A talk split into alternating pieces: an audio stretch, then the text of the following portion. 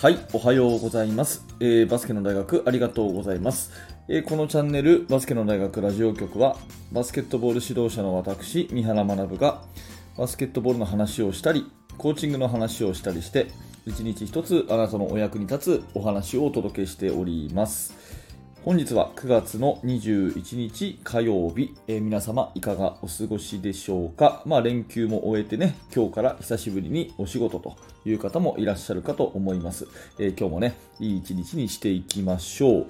さて、えー今日のテーマは何かっていうと強いチームに勝つための作戦ということで題名を付けさせていただきました。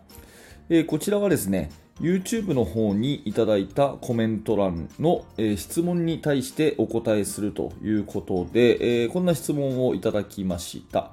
えこんにちは。三原さんが強いチームと当たるなら、オフェンスのセット、サプライズディフェンスをいくつぐらい用意しますか？というですね、シンプルな質問をいただいたんですね。えーご質問いただいてありがとうございます。あの、これに関してですね、まあ私が思ったのは、うん、まあ私は高校生の指導者なんですね。えーで、年代が、まあ若ければ若いほど、高校よりは中学、中学よりはミニというふうに若ければ若いほど、やっぱり戦術っていうのはあんまり準備しなくていいかなというふうに思っています。まあ準備しなくて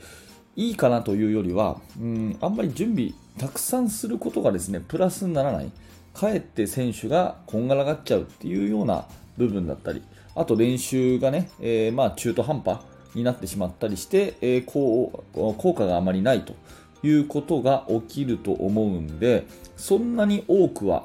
準備しないかなっていうふうに思うんですね。で、加えて、えーまあ、私はボトムアップ理論のあのーを信じてますので、えー選手の意見を十分聞くと、ねえー本心本音、生徒から自分たちがやりたいと、こういうバスケットをやりたいというように思ったことこそが最高の戦術という意味で、えーまあ、私の方、ヘッドコーチである私の方からね、まあ、今週の試合はこうだから、ねえーこれとこれとこれと今週はやるぞというようなことはあんまりしないなと。うんまあ効果があんまりないと思ってるんでね、まあ、そういう意味でですね、えーこのご質問者さんの、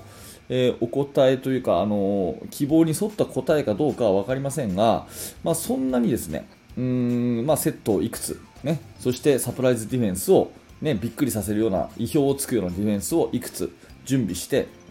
それで、えー相手をこう、なんていうのかな、柵にはめるというようなことは、そんなにうまくいくもんじゃないと思っているのが、あの、正直なところです。ただね、今回この質問に対して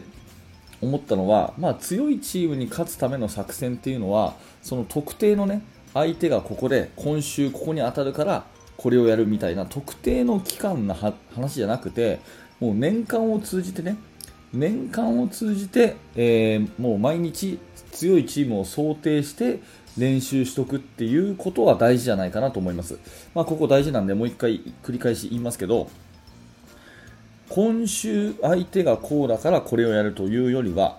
もう最初からね、毎日の練習が強いチームに対する準備っていう意識で練習することは大切かなと思ってます。はい。まあ、そういう意味で、まあ、毎日の練習をね、やる上の大前提っていう意味で、強いチームに勝つための作戦っていうことを考えると、まあ、私は、えー大事なことは3つあると思っていて、え1つ目がですね、プレッシャーリリースですね。プレッシャーリリース。え2つ目がプレスディフェンスの準備。ね。えーそして3つ目がスローインの準備という、この3つは強いチームに勝つためには絶対必要かなというふうに思います。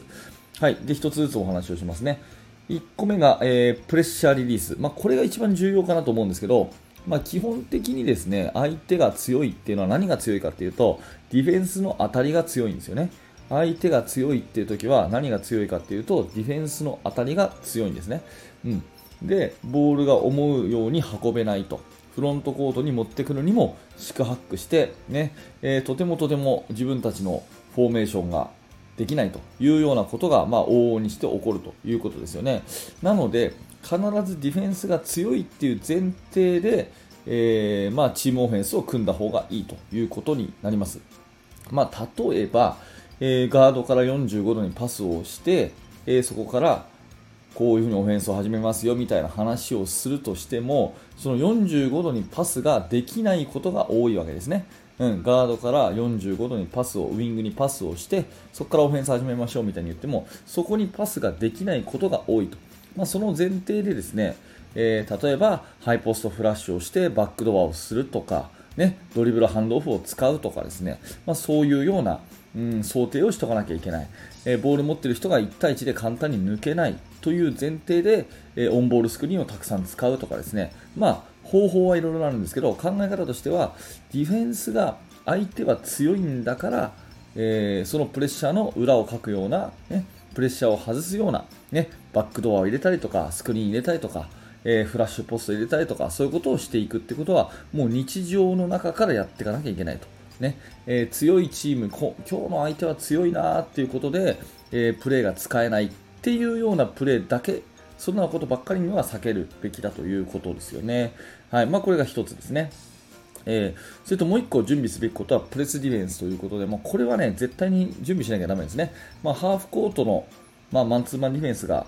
これこそ最強だというのは私も思うんですがやっぱり時間と点差考えたときにプレスで仕掛けてですね勝負を仕掛けるみたいなことって絶対必要だと思うんですね、まあ、簡単に言うと負けてる時ですね。負けててもう4クォーター最後のクォーターになったらやっぱりフルコートのプレスをしなきゃいけないと。でそれがうまくいけばもう1回勝負できるかもしれないっていうことはたくさんあるんで、えー、強いチームに対してもやっぱりプレスを仕掛けていくっていうことはすごく大事だと思います。で、こういう想定でですね、相手は強いんだからこういうもっともっとプレッシャーかけなきゃだめだよねっていう想定でディフェンス練習を日々しとくことが自分たちのまあ、脚力をつける、体力をつけるということにもなると思うので、やっぱり強いチームに対して引いて守ってちゃだめだよねと。うん、そして、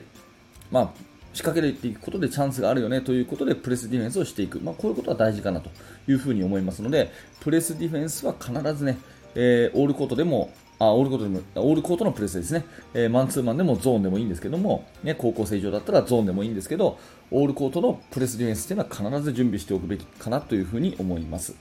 はい、そして3つ目、スローインの準備ですね、まあ、これはですねやっぱり接戦を勝つには、えワンゴールの重要性っていうのは非常にあるわけでして、えー、まあスローインのチャンスっていうのはね、まあ、サッカーのコーナーキックとかフリーキックみたいなもんで、えー、直接得点する、まあ、非常に大きなチャンスですよね。なのでエンドスロー、サイドスロー、えー、これを自分たちの形として、まあえー、3つずつぐらいだったら混乱せずにね選手も覚えられると思うので、まあ、2つ、3つずつぐらいはセットプレーをそれこそセットプレーを準備してですねスローインの確認というのは日々行っていくということが結構重要ですね。うんまあ、あのサイドのスローインエンドのスローイン残り数秒で逆転勝ちなんていう経験も私も何度もさせてもらってますし、えー、何度も目にしています。のでやっぱりスローインをね、えー、ちゃんと、まあ、みんなで共通理解をしておくということはですね、えー、接戦を勝つ上で絶対大事かなというふうに思います。最後ね、えこの1本のシュートで勝負ありっていう時にですねスローインの立ち位置を間違えちゃったとかねそんなことになったらもう後悔しても始まらないですから、まあ、スローインの準備っていうのは日々必要かなということですね。はい、ということで強いチームに勝つための作戦お話をまとめますがもう今週強いからこうとかっていうような話は逆にあんまり効果がないのでいつも強いチームと対戦するそういうね前提で年間の練習をしましょうということで、えー、それをじゃあ何を必要かって考えたときにもうプレッシャーリリースのオフェンスですね。もうディナインされてると。なかなか簡単に抜けないと。いうことを前提にしたプレッシャーリリースのオフェンスを準備する。そしてこっちもプレスディフェンスを絶対準備しておく。うん、それからスローインの確認は毎回しとくという、まあ、この辺のところは、えー、強いチームに勝つための作戦かなというふうに思います。まあ、大大大前提として1対1の個人のファンダメンタルがしっかりしているというのはもちろんなんで作戦さえやれば勝てるとかうまくいくっていうことは全くないんですけど、まあ、そのねファンダメンタルができている上で作戦的な準備をするとなればですね、えー、こんなところかなというふうに私は思います。はい、ご質問ね、にお答えする形で今日はお届けしました。えー、ありがとうございました。ご質問あればですね、えー、いろんなところでのコメント欄とか、あツイッターでいただいてもいいですし、ね、え何らかあのいただければ、えお答えできるかなと思いますので、よろしくお願いします。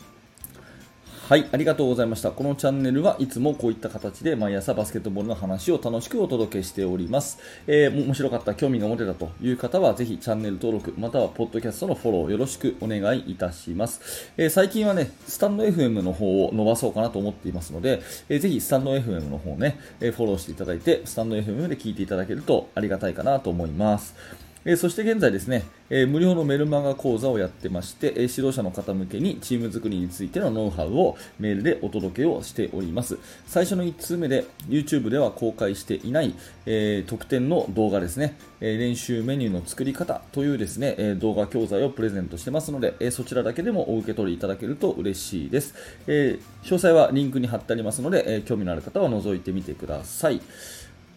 はい、えー、最後まで、えー、ご視聴ありがとうございました。三原学でした。ではまた。